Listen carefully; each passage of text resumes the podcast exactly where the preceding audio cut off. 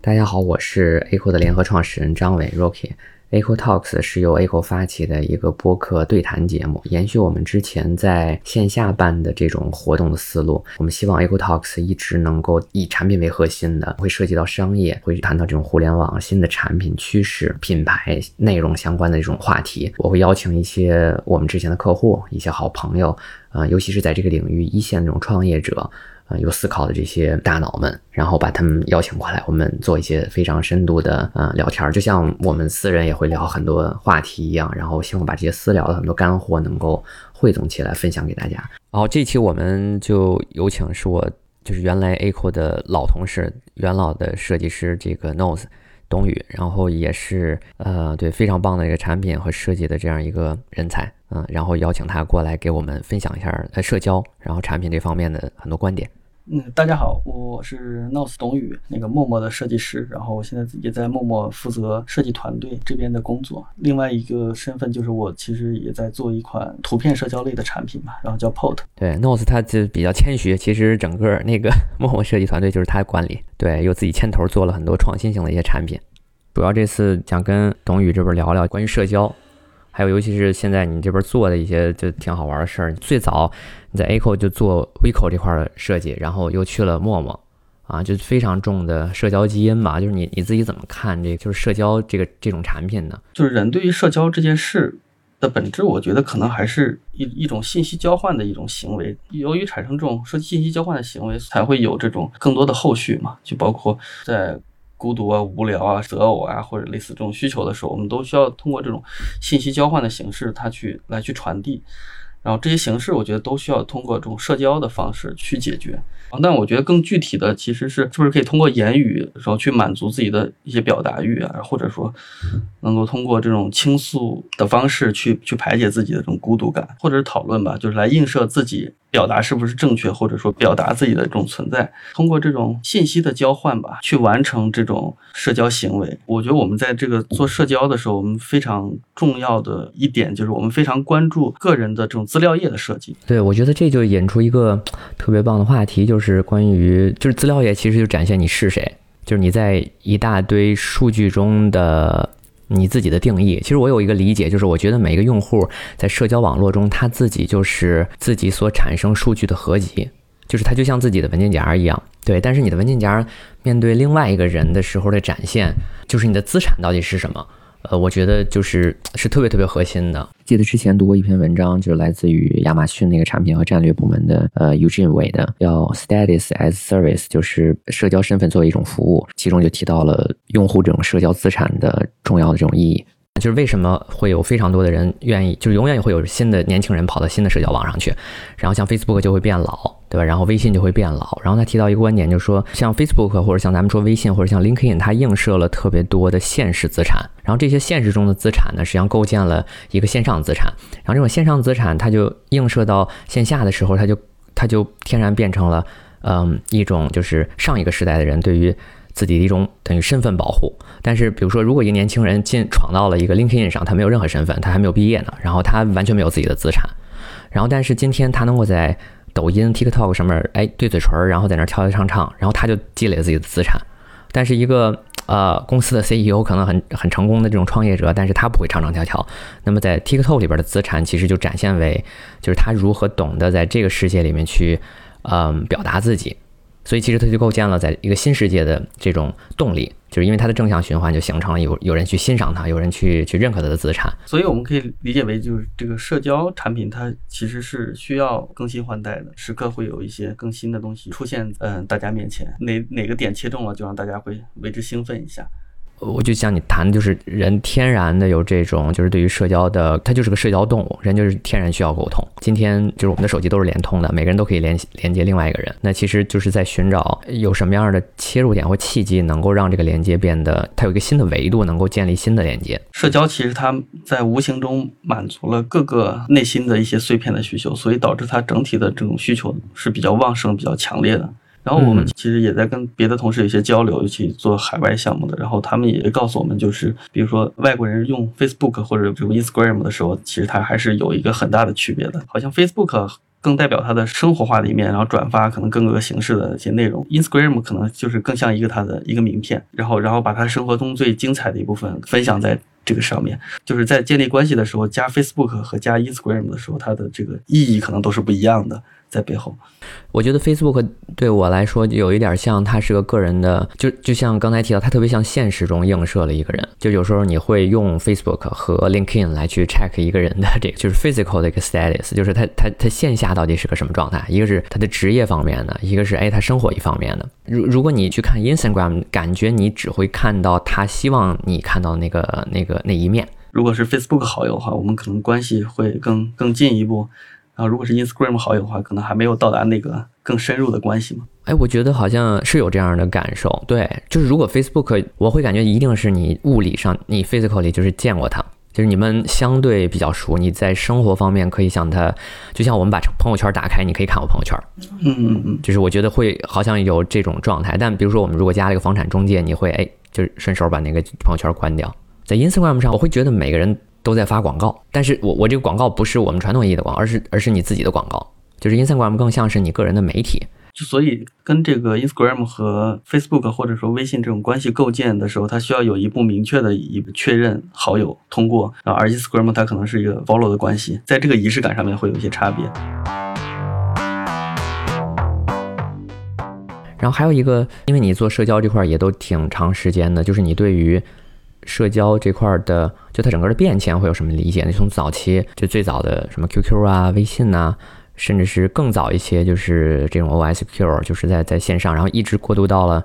就今天感觉会有非常多的呃长尾，非常多的毛细血管一样的这种这种，甚至是很小众的社交网，对，还有完全全新的维度的这种社交网，然后甚至是在很多垂类的行业中，就就它变成了好多产品的。一个组成部分，你觉得这整个在这个变化过程中，你你有什么样的感触吗？社交可能它几个事情，它它是比较关键的，一个是关系，然后另外一个是内容，然后另外一个是互动，反反复复，我觉得在这三个事情里面去纠缠。这三件事。对对，早期的时候，对于产品化的这种社交，就是像陌陌啊，或者像探探这种，就是当初确实是没有这样去玩或者这样去认识好友的一个东西。然后突然出现的时候，他们会很简单、很直接去理解或者使用。然后到中期后期的时候，我们发现纯粹用产品化去解决社交需求的产品，我觉得变得越来越少。后期可能都在导向于像这种内容或者运营方式的这种。对，就是你的理解是说，在早期就是非常多的产品，就是社交其实是构建在一种产品形态上的。对，然后我觉得越来越发现了，其实他们在把这个社交产品把这个场景切分的越来越更越来越细，就跟可能做社区一样，就是越来越垂直或越来越具体。然后它可能基于某一个领域或者基于某一个媒介，包括直播、语音、视频或者类似这样的形态，或者说我们熟人、兴趣、异性或者包括树洞这种形式，就它会越来越具体的去解决不同的人群的不同的社交社交诉求。嗯嗯，那如果到了今天这个状态。就会产生另外一个问题，就是因为本身很多需求它也是长尾的，然后这种每一小群人他又在自己的小圈子里，那如果有就是新的用户想接触到呃一个新的社交产品，其实成本是比原来要更高的，对吧？因为我觉得这个状态或者说这个形式应该也是不可逆的嘛。因为我们之前也听过一个分享，就是说九零后或者零零后不会像八零后一样，他们有一些共同的认知。我们的共同认知可能就是中央一套的那个儿童节目，然后或者说葫芦娃，或者中央六套每天中午会去看一些那个动画片。就我们聊天的时候可能会有一些共同认知。就更年轻一代，他可能出生的时候他就可以用手机，他可以去根据自己的兴趣去不断的去延展自己。这种延展就带来的问题就是，他们没有一个共同认知的时候，他们根据自己的兴趣去发展，然后会形成各个不同的兴趣组合，或者说叫部落格的感觉吧，可能就是这种，他们一个一个小的组织去去发展，也是一个趋势。就是的话，其实，在互联网特别早期的时候，就首先就是线下的兴趣是非常分散的，就其实，在没有互联网之前，就有非常多的线下的这种社区俱乐部。就是他们是物理性存在的，然后大家其实聚在一起，它更多是基于这种物理环境。然后第二个呢，就是当有开始有了互联网，就所有的人都在一个平台上，就奔着大而全去。就像国内咱们就这种 QQ 啊、微信呢，大家都用过一波，微博，然后就几乎全民用一个社交网，然后包括 Facebook 也是。然后现在就刚才就是你谈到那个趋势呢，又感觉就是现在又又呃回到了就是每一个又是分散的、独立的，然后其实你的。你的你的这种搜寻呃，就是就是加入成本也挺高的，可能这些平台他们对于这种信息的传递会有一个就是共同的认知，导致的他们可能能在某一个平台能够继续玩下去，或者说继续继续吸引他们在这个平台上玩。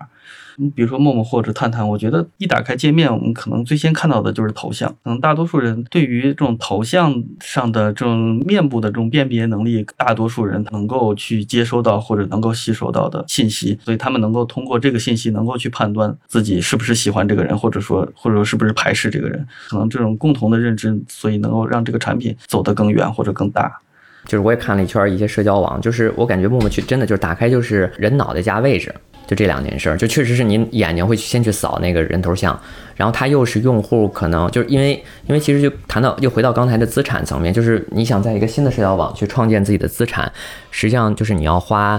呃，有点像挖矿，就是你得付出你的劳动，但是实际上呃，就是每一个人都可以以最低的成本来去付出劳动，或者说呃提供资产的方式，就就就是自己的照片或者就拍一张，然后但实际上你又在消费别人的照片。然后在地理这个维度上就构建了这样一种关系，因为我觉得上传一张头像或者上传一张照片，它本身是一个非常低门槛、低成本的一件事情，它其实不用我再去持续的去去维护我自己，或者说。就刚刚说的资料页这种东西，它可能有一些标准化的一些构建，还有一些长期对我的这个本身人设的一个构建。我觉得头像很容易去完成第一步，然后而且大多数人能看懂。那这一步，我觉得其实作为一个产品来说，我我可能在几秒钟或者说半分钟之内我就能完成。完成了以后，我就能成为这个社区或者说这个平台里面的一个有效用户。你看，陌陌的头像的这种供给和消费以及循环机制的路径是极短的，然后成本是极低的。啊，但如果你想在呃微信上去构建持续性的构建，实际上这就是你你真得就是花时间去修图，花时间去拍照，然后花时间去维护那呃就是微信上那九张图与自己身份的这种对应感。所以所以这里边就确就涉及到了这种整个的呃就是生产成本、消费成本的这个问题。我自己的感觉，在社交中，它存在了非常多的不确定性，这可能也是它的魅力所在吧。嗯，它的不确定性在于这些信息是不是两个人能够匹配得上。我们可能因为一些兴趣或者一些爱好认识，或者说相互有一些消息的一些互通，但是可能它都不是一个决定性因素。就我说个最最极端的例子，就是可能两个人见面的时候，就是可能一个人才华横溢，但他的长相确实其貌不扬或者什么，他就是成为了一个社交中的一个很关键的因素。就是或者是一个决定性的因素，不确定性非常大。就是我们也没办法去让它变得质量很好，或者说让它变得这种匹配度很高。嗯，之前也很多在在聊这种兴趣社交，或者说一些类似这样的一些形式。尽管我们因为某个领域或者某个事情聊的再火热，或者也会因为一些一些因素，然后停止到这段关系的深入。就是我觉得比较好奇，就是中间其实是个黑盒子，就是你不知道这个黑盒子怎么发生了这种叫社交匹配成功。或者是能持续性的深入社交，或者是对吧？就是这种这种动力能够持续性的往前走，就是你怎么去判断社交产品它的成功与否呢？就比如说你有可能通过兴趣将大家撮合在了一起，但实际上它并没有产生持续性的沟通。呃，它看似是个兴趣社交，但是它没有没有再深一步的动力，或者它深入的成本就太高了。我觉得社交产品它的本质上其实是更多的提供建立关系的可能性，就是它确实没有办法长期。对于这种关系后的建立的维护进行负责吧。在某一段时间，我们可能做的最多的事情，就是在社交这块有几个比较核心的工作。第一就是关系，就是建立前，它就是发现人，对，它是一个很强的这种工具属性，就是我在这儿能找到人。如果能解决这个事情，可能它就是一个。非常 OK 的一个一个动力了，然后用户去使用它。第二部分就是我们建立关系中，就是就如何建立关系，通过附近的维度，还是破呃还是兴趣，还是长相，还是什么衡量的标准，帮他们去建建立关系的讨论，这块也是比比较重要的一个一个环节。然后另外一个就是关系建立后，我们去如何去维护关系。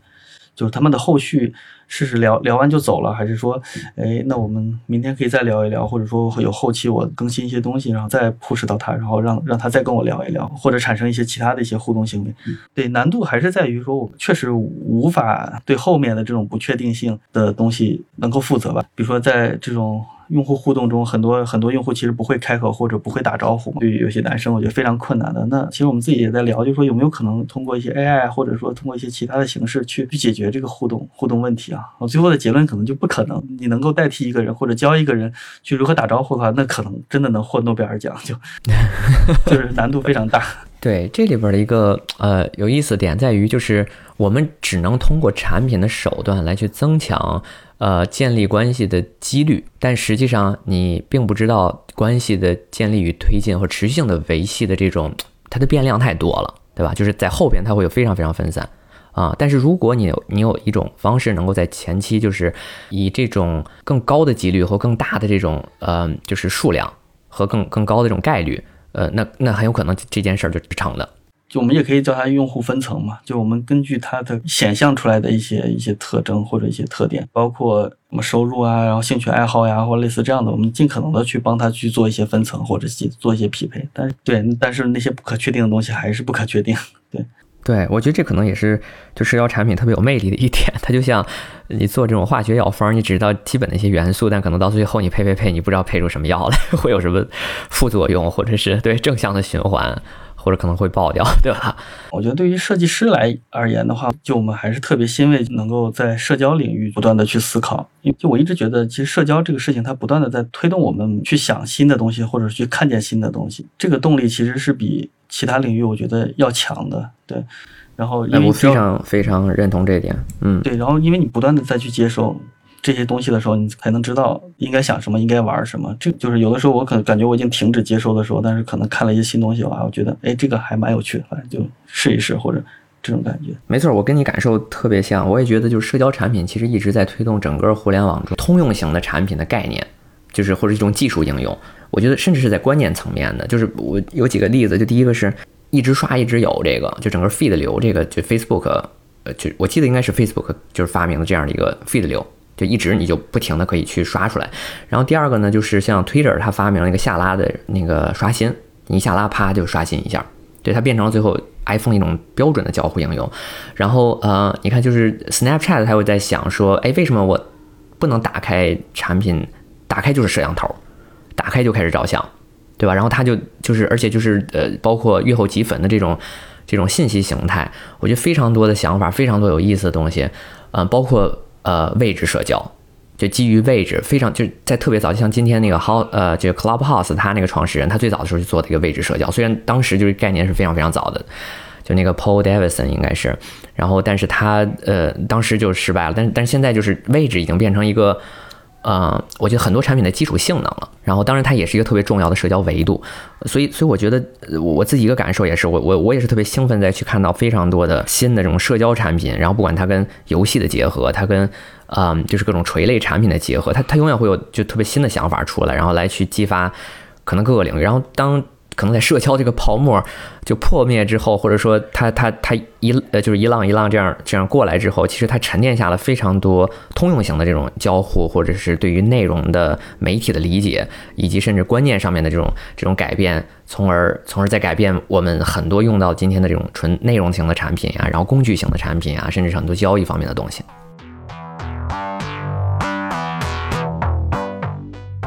啊，就是像最近 Clubhouse 嘛特别火。还挺关注它那个产品，就是语音的这种社交，然后就包括 Aiko 内部，咱们不是自己也办了一个吗？我当时就是有这么一个想法，说 A Aiko 内内部咱们办这么一个，我给大家去讲一些我看到的好玩的东西，然后我也邀请一些咱们原来的同事加入进来去听，就是当时就受这个启发，说哎，为什么不能？呃，就是一群人就在一起实时的听一个东西，就很随意。然后呃，然后你可以是开放的，可以是半开放的，也可以是隐蔽的，对吧？然后你，我觉得 Clubhouse 这个产品基本都不构建在产品之上，它是观念，它它是构建在一种概念、一种呃一种观念上吧。它它其实搭建在一个非常简单的技术之上，这些技术都已经非常成熟了。这个产品我觉得就也是比较明显的去。看出它其实不是有产品导向的，就是它可能是内容或者运营导向的一个产品。但这类产品，我觉得它的关键点可能还是一个同时在线问题吧，就是我们怎么样能够去去把用户汇集起来。它有点像，比如说像电商或者像直播，就是能够通过短时间内，然后在某一个某一个时间范围内，能能够快速的把用户积累起来，然后。短时间的，在一个固定的时间让它同时在线，然后，然后，然后能够在这儿同时接收信息，可能还是很中心化的一个一一个形态。对，就刚开始他用的方法应该是把一些名人呢，一些就就先放在这儿，对吧？然后知道他们的人马上就会进来，而且他用这种限流的方 邀请制，就会制造一定的热度。就是这个产品它在哪儿无所谓，我觉得有可能在在微信群里，或者有可能在公众号里，或者有可能在直播间里，就是不受这个产品的限制。就是只要这些人在哪儿，我觉得他就可以把这些这些内容和这些用户聚拢在那儿。嗯嗯，是这样。就是我觉得他可能也找到一个挺有意思的一个一个切入点啊，然后把对把这种就是撮合，就是把把这些人就是能够谈的人、能够听的人，对吧？然后有意愿的人，然后就供给和消费匹配起来。我也有点就是比较好奇的点，就比如说想问一下若可以，比如说像在美国，其实我们经常能看到一些更新颖或者一些新形态的一些社交产品，就会突然间就出来嘛。我想知道那边大概是一个什么样的一个创新环境，或者说大家都在什么样的状态下去做创新？我其实也没有 离这个就是这些特别核心的社交产品特别近，我也是就从网上就听到一些有意思的事儿，人就就有谁又拿投资了，我就去下个软件，我自己试试看，然后看看新闻，然后看看那个创始人他之前的背景，我大概就这么一个线索去找那些好玩的产品吧。我应该也没有什么资格可能去评价整个这个社交的。环境，但但我就觉得可能在疫后，就整个疫情之后，会有一个特别不一样的转变，跟国内，就是因为在美国这边，就是整个疫情还没有特别明明朗嘛，就应该说，就是它虽然在下降，但很缓慢，但还是在就是就叫做这种新常态当中，就基本上它疫情就是一个正常状态了。还有就是你这种差旅基本变得很少，然后呃，大家都是。呃，自己搭帐篷，然后自己这个开车旅行，而不是这个，就是这种生活状态已经被大部分人变成一种新的生活方式，开始慢慢就是必须要接受这样的一种状态了。然后在这里边，我看到一些挺有意思的变化，就像就 Zoom 就 Zoom 应该是非常火爆嘛，就新闻就这么说，它不是一家在美国的来去做视频会议的公司，它是一家全世界的社交产品，就是它甚至已经产，就它已经产生非常大的一个社交网络效应，基于 Zoom 之上的。就是 Zoom 变成一种基建，在在这个基建之上，会构建了非常多有意思的社交网。有人在上面去搭那种婚婚恋平台，然后有人在上边呢，然后去帮你去解决，哎，这个一个小型瑜伽课。然后 Airbnb 呢，拿它来去做这个啊，就是其实它那个 online experiences，就是它有个线上的体验嘛。然后还会出现，呃，你像那个 House Party 原来就火过一阵儿，然后在疫情期间也是非常非常火爆啊。就是就像我这边就是好多家长，他们晚上哎就说一起。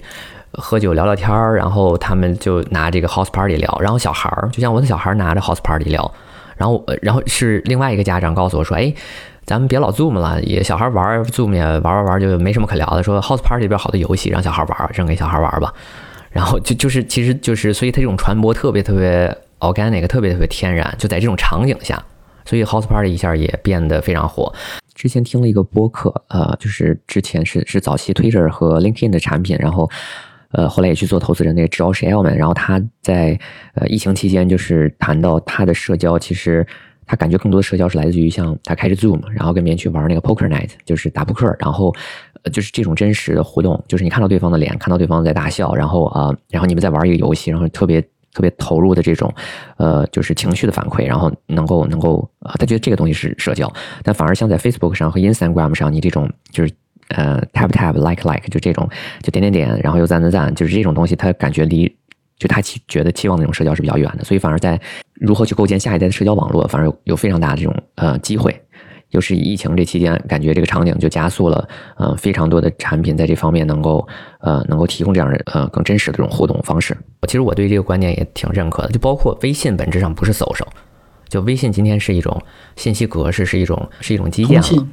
它就像通讯，对，它是个通通道和管道，但实际上上面根本没有 social，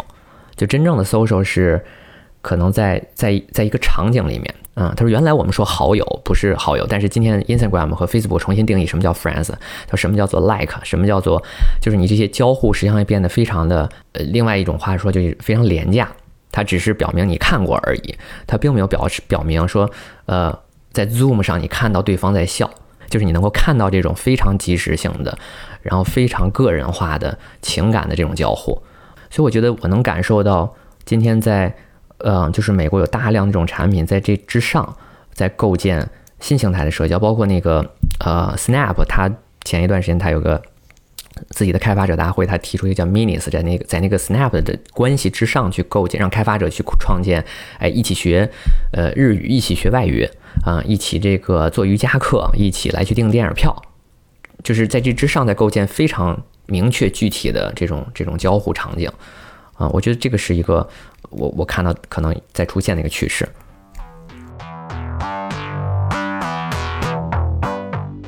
嗯一些新的关系，或者说一些新的环境，就比如说疫情这种，它可能就是一个新的环境，但但这种环境在国内它又非常的短暂。就是我的理解，可能就是说，实际上如果还是社交的话，它其实还是在做信息交换嘛。就这种信息交换，其实它的载体和环境主要是就是发生了变化。但这种但这种东西在之前，我觉得也是日常存在的。就比如说远程会议啊、电话会议啊，只是因为某个场景或者条件之下，它被突然被放大了。这种加速的放大或者加速的成长之后，那那它的持续性，或者说它对用户的一个教育的习惯的养成，它能不能是一个很长期或者说一个很持久的一一个形态在存在啊？我觉得原来，嗯，疫情那期间，我有时候跟朋友说，呃，聊基本就是第一选择肯定是线上聊，就变成 Zoom 聊，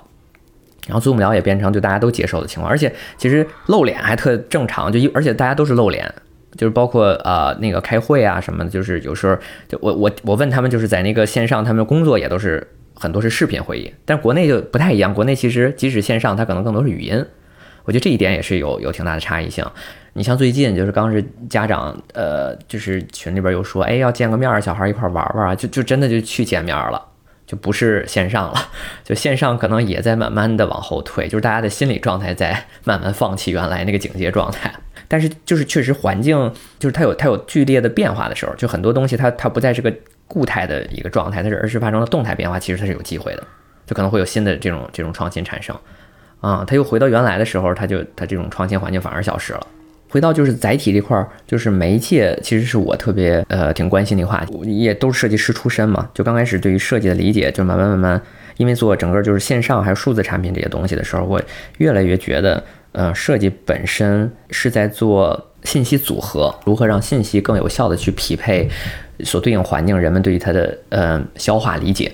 然后而且以及做出对应的反馈来。那其实回到载体上就特别特别关键。从最早期大家就就因为你的呃网速啊，然后硬件和基建这种设就是环境限制，你只能哎打个电话，然后短信或者到这个即使有线上，它也只是文字性的沟通，就微博上扔两张图，然后再过渡到。哎，现在就是非常多人，就是就就变成像短视频，嗯，还有嗯，对，就是新形态的很多媒体，就在这上边有什么样的观察吗？就是你自己的理解是是怎么样的？文字、图片或者视频、声音这种东西，它其实它各自有各自的属性存在，然后它的属性其实会去影响到它的这个信息的传递的效率，或者说直观与否。我觉得，比如说文字了，文字我觉得就非常精准，就是一个字，然后一个词，它它所表达的东西能让更多的人能够快速的去理解它，然后聚焦它，而且大家的思路其实都是可偏差。偏差也不大，对效率高，偏差不大。然后，但是对于图片来说，我觉得共同认知就非常的差，它很容易失去这种信息传达的主线。就我我们在做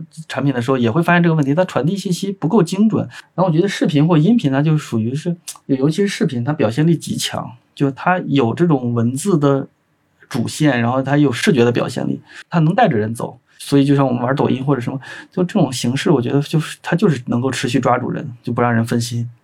我就记得那个就是《娱乐至死》那本书里，当时讲到一个特别有意思的观点啊，然后他提到，就是他说在最早期，就是美国的这些就是基础教育做得非常好，就很多的农村呢，还有一些小的村庄，就大家都能聚在一起去，就有人去为就讲一些自己的观点，然后有一些政治辩论，然后这些人呢就站在一个树桩子上，可能给你讲个两三小时，甚至讲一整天，然后他们都是思路非常的。缜密，然后而且很多人是能够听得懂的，然后也有非常多图书馆大家可以读，所以那时候就是对于文字的呃表达、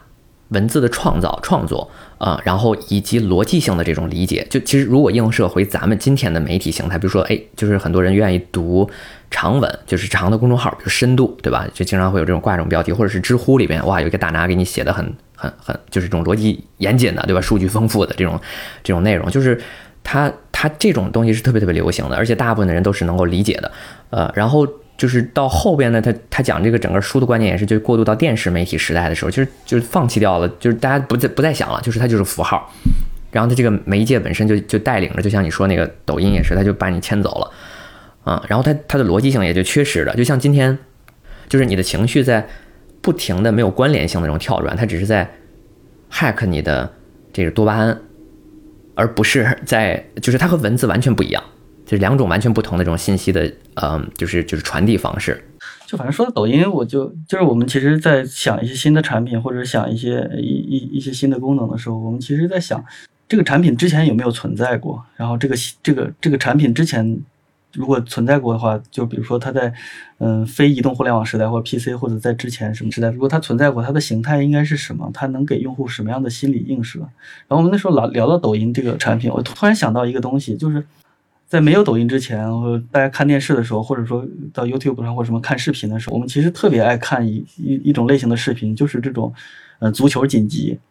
就是十佳球，类似这样的一个形态。我觉得他在两两三分钟的时间内，他他他让我看十个进球，然后每个进球都让我觉得很精彩，然后我觉得这个形态就刚好对应上了这种抖音这种感觉，就是我每滑动一下，我用快速的时间去吸收一个让我很兴奋的一个一个高潮点。一个对对对啊，你说这个。真的是，对它它对应的一个产品形态，可能真的是那样的，就是那个东西真的是能够杀时间，然后把人的注意力在瞬间给你夺走。它本身它就存在这个内心映射，所以可能这个产品刚好就符合这个在人性上的一些一些需要吧，我觉得。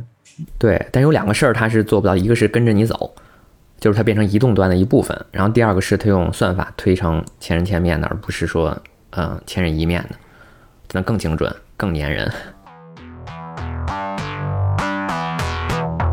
咱可以聊聊关于位置这个东西，就是为什么你切入点就找的是关于位置这块社交呢？就当然，那陌陌本身也是位置社交了啊。然后就是我看这次 POT 就是 P O T T，然后就是它是关于图片与位置的，而且感觉是位置更前置。就是其实 P O I，我觉得它可能就是它可能代表的就是在地图上某一个点吧，就这个点刚好对对你来说是有意义的，这个点能够跟你之间有很强烈的这种距离感。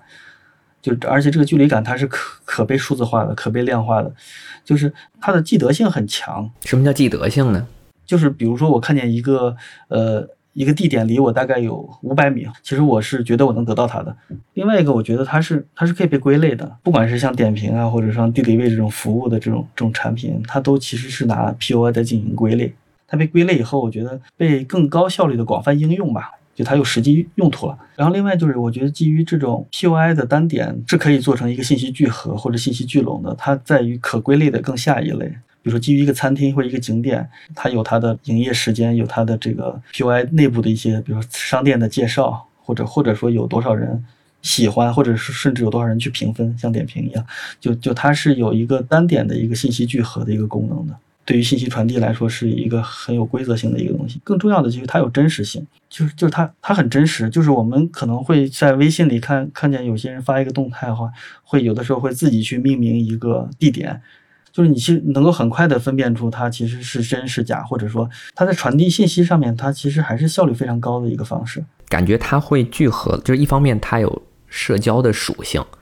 然后第二方面它的功能性与结构性又非常好。对对对。不管是社交还是服务吧，其实我们其实都在基于这个载体去做，所以这有可能性的。就这个产品的背景，其实就是说我去年大概四月份的时候，我去了趟日本，然后就我回来的时候，我觉得我强烈的需要一个工具记录我曾经去过的地方，去过的这些 POI，然后我能把这些 POI，第一是整理出来，然后进行更好的记录，另外一个就是能够分享给别人，然后让别人去看我都去过哪里，去满足一定的炫耀或者说满足一定的信息价值吧。那如果我能把这个工具做得足够好，让用户去把他去过的地点通过图片的形式和加 POI 的形式去分享出来的话，那那那这些内容是否可以转化成一些，呃有效的消费内容？比如我日常去发一个动态，或者我发一个朋友圈，或者发一个微博，我觉得这些信息可能它时效性非常强，它对每个人来说不一定是一个非常有效的一个内容的消费，但我觉得基于这种地点或者 POI 之下的内容，它可能是可以去长期被消费或者被使用的。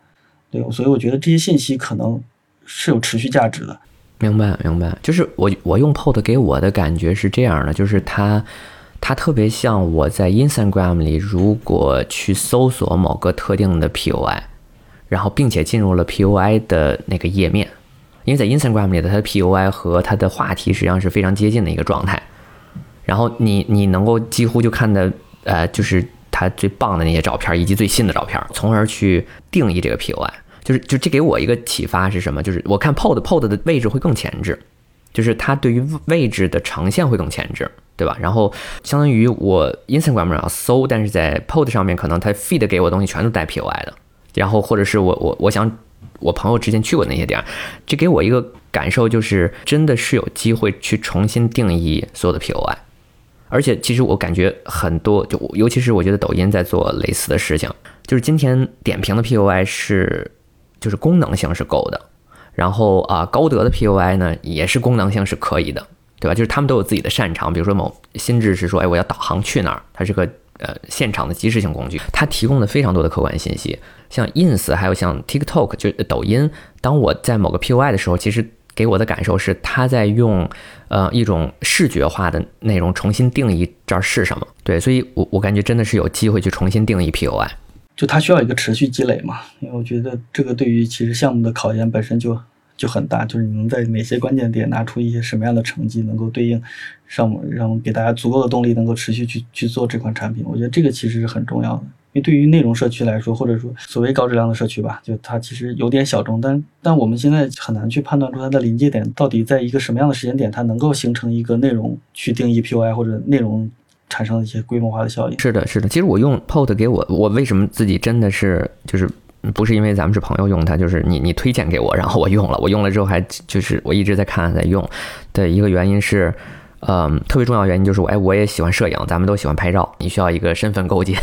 然后你需要去有态度的表达，就是它符合符合你的调性，我觉得特别简单，我就会用它。我相信咱们都是有共鸣，能够用起这个产品的一种或者自循环的一种一种一种驱动力。但这个好像我我也有一个潜在的担心，在于就是说，咱们最早做 Vico 对吧？最最后会有非常多的摄影师在上面，非常多的模特或者那种旅行达人，然后但是他们无法形成自欣赏。对，就是就像你说的，他他如何去把握那个边界，如何能够让更多的人，对吧？可以欣赏，也可以创造，然后让这变得更加的丰富。这个我觉得我们可能又聊到刚刚那个话题，就是这种信息就是介质问题嘛。普遍的这种信息传达，其实其实也对于我们自己来说也是很焦虑的，就是就是它传递的信息它不太精准。更多的时候，它有个人表达的这种部分在里面。那如果我们想覆盖更多的用户，它本来它传递的信息就是一定要对更多人有价值。那我们是不是可以去多写一些文字，或者说未来会不会有一些呃视频的形态在里面存在？对于。视频建立在某个 POI 之上的一些渲染，或者这些可能都是可能要试的一些方向。之前也是验证过，起码丑美这个事情，我觉得确实难度很大，或者很焦虑的一个问题。如果只欣赏丑美这件事的话，没有文字的加持，或者说更多图片的，呃角度去对于这个 POI 进行描述的话，它其实对于信息传递来说，它对很多人来说是无感知的。对，是这样的啊，就是图片的媒介有一个特征，就是它。呃，我感觉就是它瞬间到达，但是文字呢，可能你甚至有时候要去琢磨它，要去理解它，然后要去要去有逻辑性的去分析它，它它它它所传达的信息量是不一样的，信息密度也不一样。图片有个难难点就在于，比如说一张自拍照，有的人会去看脸，有些人看发型，就是这个点你很难，就比如说像文字一样去告，就很直接的告诉他他就是什么。是，那你怎么控制，就是在一个社区当中的多元化的视角？就会更多的人能够接受，或者说你的分发策略上有不同的人可以看到不同的东西。嗯，我觉得用户分层肯定是非常必要的。那我们前期其实还没有考虑这个问题嘛？我们前期可能定义自己可能就是中端或高端一点点，然后让让能消费或者说能能产生后续信息价值的人先在这里玩起来。就就是可能早期的时候，我们可能做产品的时候会更多的考虑从上而下嘛。但但可能近几年我们就更直接就开始切下沉。就从上而下的话，我觉得它可能就是一个金字塔的模式。头部的用户被中间的人去去消费，然后中间的人去消费头部，然后中间的人，然后头部的人会发现中间的人越来越多，好像不是他要的，他们会去一个新的社区，然后然后在底部的人再去消费中间的人，其实是这种金字塔的形态。所以我们其实也在想，是不是我们能够这样去构建这个社区？是，其实随着这样的一个用户分层的逐渐的成熟过程，这个社交平台也在不断的成熟的过程。对吧？或者说叫死亡的过程，因为又会有新的东西出来。我觉得这这也是就社交吸引人的地儿。嗯，对我非常赞同。就这个产品其中一个观点就是，其实它有一个假设是，今天呃市场中有一群像你我这样的人，对于记高质量的记录是不满的。就就今天在市场中没有一款产品能够很好的满足高质量的记录。所以这个是这一小群人就是开始这个动机，对吧？他应该有一个工具。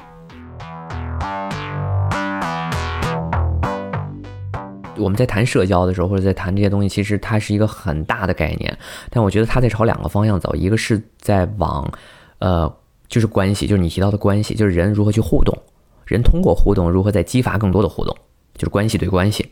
嗯，然后比如说，比如说陌陌本身就是，陌陌就是这样一种产品，就是它是通过嗯人的身份，然后以关系的构建再去构建持续性的互动。然后还有另外一个呢，实际上它会走向媒体。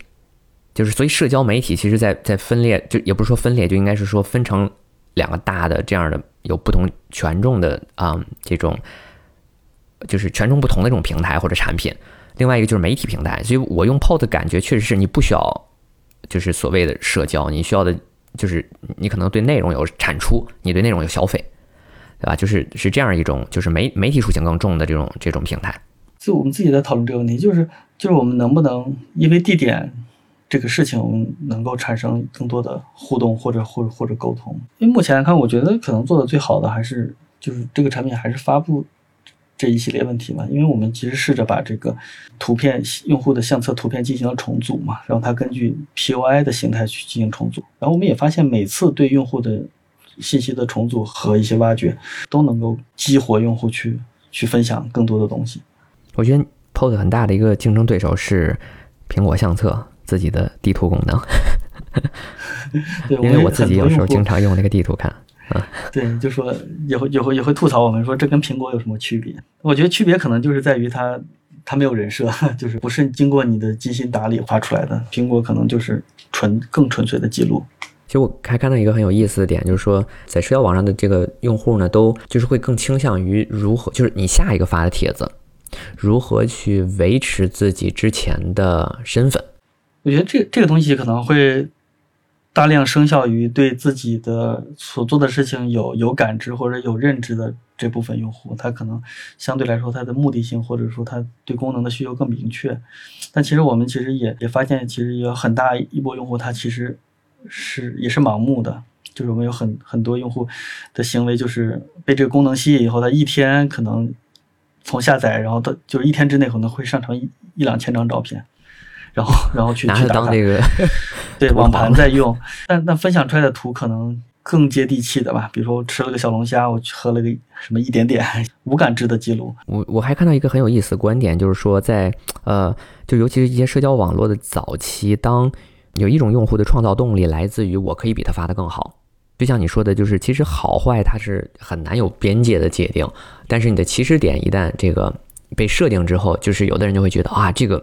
我我我只能赞他了，我我这个东西发不了。然后有的人就觉得，哎，这这这样都发出来了，我我我来两张，我也可以发。就可能他就有不同的这种，或者说用户的分层中就会有不同的激励效果。对对对，就是他由他由这个社区的运营导向去决定什么样的图能够收到更多的认同或者曝光，就他会去去无形的去教育用户，我应该怎么去玩这个产品。要不然聊聊设计这边我自己的一些想法。好啊，你自己你觉得怎么？对，有应该有非常大。我感觉就是我自己对你的理解是不是分成三段？一段在 A 口的工作，一段在那个对陌陌这边，还有就是自己在开始做这产品。这这应该都有不同的心路历程。就其实这是做的第二个产品了嘛。然后第一个产品，我觉得完全是在一个懵的状态下去完成的，然后就结束了。作为一个设计师，我觉得其实越来越需要。的是证明去实践一下自己设计的实实际价值。我们会发现很多人在他的不同的领域都都能够去去发挥自己的优势，去做一些可能某些商业啊，或者不对于某些事情它更具体的贡献嘛。就我也在想，那设计设计师到底到底能做什么？就除了我们去表达我们的就是美这件事，这个这个使命的时候，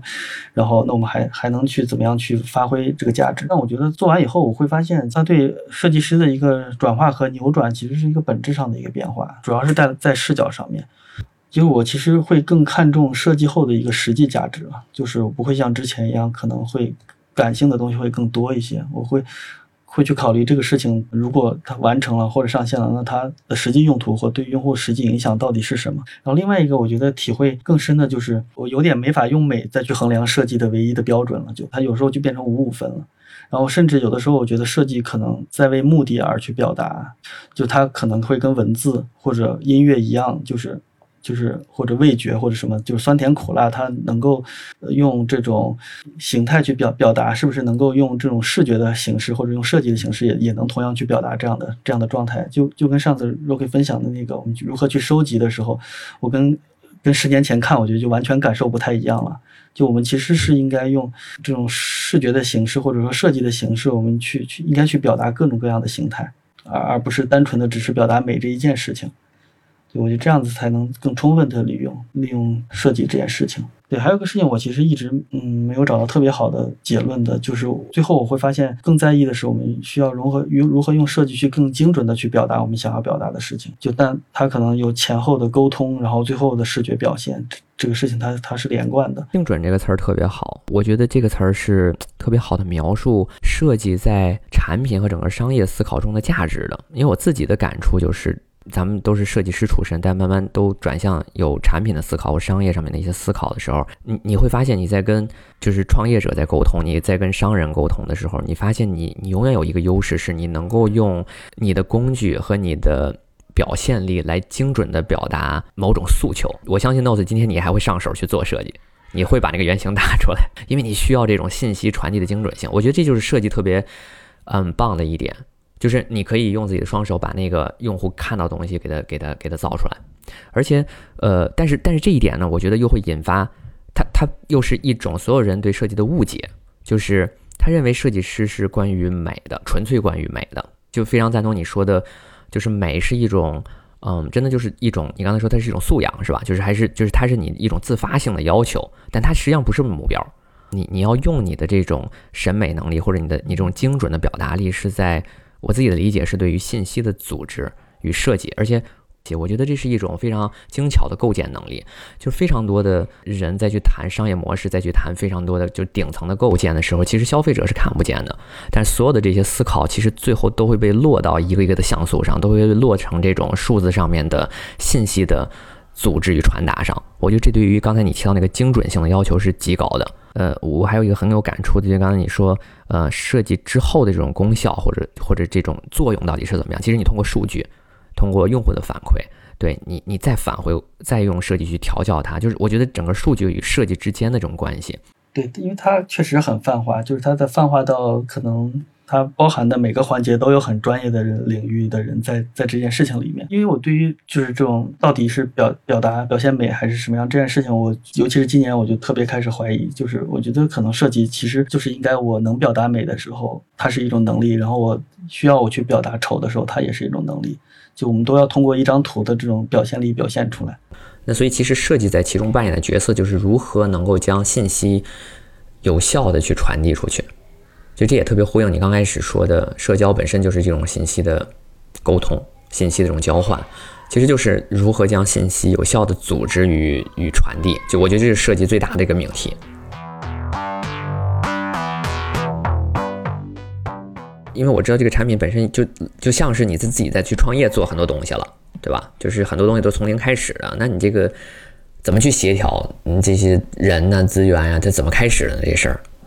本身我之前做过上一个产品了，然后之前就会有一个比较配合比较熟练的一个研发团队，就然后但现在其实我发现做产品跟之前已经很不一样了，可能大家更喜欢聊的是如何增长，就是如何用低成本的方式去触达用户。之前他对这个产品的基础品质要求没那么高，然后现在的话其实什么都要有。这个对用户的构成上面就需要我们有个稍微完整一些的团队，以至于每个位置都有一些人在充分思考。我可能招聘人。的时候，我特别喜欢问人的一个问题就是你有什么兴趣爱好？那如果没有的话，我觉得可能会有点乏味，或者会缺少一些想象力。对对，这个人，对，在这个事情上面，我可能在面试的时候也会去有偏设计师思维的一些一些考虑吧，这样子能够去保证团队的一个整体的一个调性。还有什么想聊的？你这团队里边的一些事儿，简单聊一下是陌陌设计这边吧。九年时间，其实我大部分精力其实都在投入在这个团队上面。就我觉得我们是一个极度缺缺乏外部交流的一个团队。就我们大部分的工作和思考，我们其实都是在内部建立起来的。这个本身这件事情，其实也是刚刚所说过，也是归功于社交这件事情带给我们的一一个启发。其实反向的要求我们不断的去再去看年轻的、更好的。到底大家在关注什么这件事，对，然后这样的话，其实主动或者被动的让我们在设计中再往前走。另外一个其实就是说这几年的建立，我们其实建立了一个非常完整的一个链条，内内生产或内循环吧，就从 UI 或 UE 或者到视觉或者甚至到 AR，嗯，品牌这些东西，我们其实能够形成一个非常好的一个循环。只要是内部产出，我们其实其实还比较有信心，我们能够产出一个非常高质量的设计的输出。另外一个就有一个思考，就是 UI 或者 UE 变得越来越理性。就是我，我担心我有觉得有一天这个行业它就完全被被一些更智能化的一些工具去代替了。那我们设计上面不可代替的或者更多的价值到底是什么？回过头来我去发现，在平面设计这个领域，它其实它的沉淀或者它的耕耘，我们有了一个叫品牌团队。就品牌团队它不断的其实在是用视觉或者平面化的形式再去表达。嗯，我们的思考就是很多一些偏尝试性或实验性的东西，我们没办法是没办法在 UI 上面展开的，因为 UI 它直接面对的是用户。但视觉表达这件事情似乎可以深不见底，所以我们可能定期的在团队层面上也会去去尝试这样的内容展示给外面。对我觉得这个东西其实也是我我们去表现视觉的意义吧。我记得之前嗯是你那边发了一个 MOM 那个一个设计团队的年鉴还是怎么样，就是很多的这种视觉的表现力的东西，我觉得特别棒。那是我见过，至少我可能没有见过那么多啊，但是我觉得是我见过国内这些团队里做的最棒的一个。因为我看到那个，我我马上就转了，因为我自己都收藏，我觉得做的真的很有前瞻性，就里面的很多表现的手法、材质啊，然后这种就刚才就是很多多维度的这感官上面的这种，我觉得很先进吧，给我的感觉就是它的视觉表现力是特别先进的。呃，咱们做这种线上的产品 APP 里的这种界面，它真的就是为工程服务，我觉得它是有最优解的。就其实它通过数据的优化，在某个模式下。某些变量下，可能它真的有最优解。它的最优解一旦一旦达成之后，我觉得设计的目的就结束了，就设计最初期那种构建性的目的就结束了。但是，但是确实在品牌上的这种探讨，对于就是你对于呃一个品牌的理解，就是甚至是如何去通过你的视觉的东西来去呼应你的你的受众的这方面，我觉得有特别大的表现空间。对于设对于设计来说。视觉设计团队吧，或者说设计团队，它其实不能放弃对视觉表现的一个深度的一个发现吧，对或者追求这种东西。所以，我像在我们这种团队里面，会分得很开，就是两个团队，那可能追求效率或者追求就是所谓我们最优解或者什么，那他的团队可能会跟品牌或者平面这种团队，他们会有会有两个不一样的一个分支，但是可能他的最后的追求的目的都是一样的，就是我们要给用户去带来新鲜感，或者说更新的不一样的感受。嗯，我觉得新这个特别重要，就是不停的得去追求新的东西。对，这个是永无尽头的。我觉得这是也是设计的使命之一。嗯，好嘞，好，这期我们就先聊到这儿。如果都听到这儿了，我就非常非常感谢大家把这个时间，呃，对，坚持到这儿。也希望相信听到这儿，大家会有一些收获。对，就是尤其从 Notes 那边，我自己其实都收获也蛮多的。感谢大家收听。然后想关注我们或者是后续的一些动作的话，可以。那个在公众号上，就是微信里边搜 E I C O Echo，谢谢。